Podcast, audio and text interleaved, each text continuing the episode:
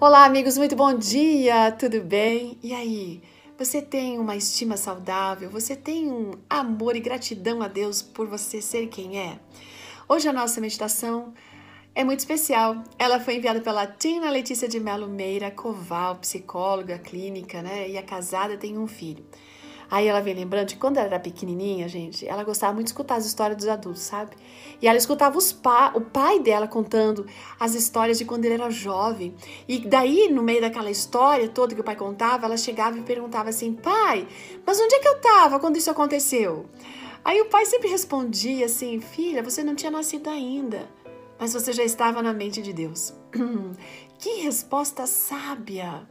Isso fazia ela se sentir, sabe o que? Extremamente importante, a pessoa mais importante do mundo. Olha, ela imaginava Deus pensando nela, se preocupando com ela, imaginando como ela seria, como faria, nos mínimos detalhes. Isso fazia com que ela se sentisse muito especial. Afinal de contas, o ser mais importante do universo tinha separado um tempo para pensar nela e para formá-la. Ei, isso não foi só com a nossa amiga, não. É com você e comigo também. Ele sempre se preocupou com os mínimos detalhes da nossa vida. Nós sempre estivemos na mente do nosso Deus. Sabe por quê? Porque quando Deus fez o homem e a mulher, ele fez segundo a sua imagem e semelhança. Está lá no livro de Gênesis, capítulo 1, verso 27 ok? E isso significa que nós somos importantes para Ele. Ele pensou em nós e Ele pensou em nos criar a sua imagem e semelhança. Ele pensou em cada detalhe da nossa existência. E sabe o que mais? Ele nos amou antes mesmo de a gente existir. Ele nos quis antes mesmo de a gente existir. Embora o pecado tenha nos afastado de Deus, Ele está sempre pronto a estender a sua, mão, Ele se preocupa conosco, Ele conhece o íntimo do nosso ser, cada detalhe da nossa vida, cada detalhe dos pensamentos, as lutas emocionais, as lutas espirituais, as lutas é, é, de relacionamento, tudo Ele sabe.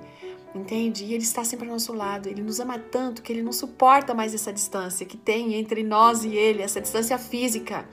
Por isso, Ele está preparando um lugar maravilhoso para a gente poder viver eternamente com Ele e estar constantemente na Sua presença. E será maravilhoso poder contemplar aquele que nos criou a Sua imagem e semelhança. Hoje é um dia para a gente pensar um pouquinho no quanto Ele nos ama e quanto nós somos especiais. Hoje é um dia para a gente fazer do salmista a nossa oração que diz o seguinte: está lá no Salmo 139, no verso 13 e 14, que diz o seguinte. Senhor, tu me criaste, tu criaste o íntimo do meu ser, e o Senhor me teceu no ventre da minha mãe. Eu te louvo, porque o Senhor me fez de modo muito especial e admirável. As tuas obras, Senhor, são maravilhosas. Eu digo isso com convicção. Que esta seja a sua oração. Ótimo dia! Até amanhã!